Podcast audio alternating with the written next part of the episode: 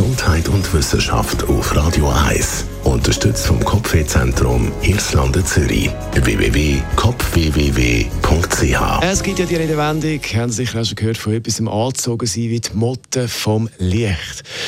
Und wenn es wieder wärmer ist, kann man das ja gut beobachten, dass äh, Insekten wie wild um Lampen zum Beispiel umschwirren. Das Forscherteam hat das jetzt genauer untersucht, was denn da genau los ist, warum die Insekten wie wild künstlich bzw. um künstliches Licht umschwirren.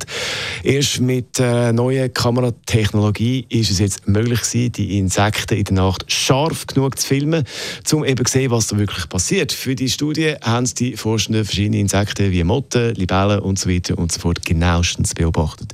Und da haben wir gesehen, Insekten steuern das Licht nicht direkt an, wie man das bis jetzt gedacht hat, sondern drehen der Lampe den Rücken zu und fliegen so um die Lampe herum. Bei natürlichem Licht ist die Reaktion für die Insekten sinnvoll.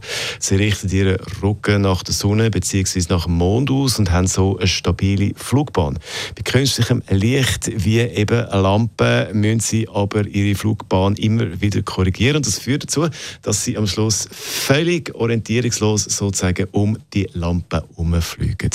Also künstliches Licht bringt die Flugbahn der Insekten aber völlig durcheinander. Das sind Das ist ein Radio 1 Podcast. Mehr Informationen auf radio1.ch.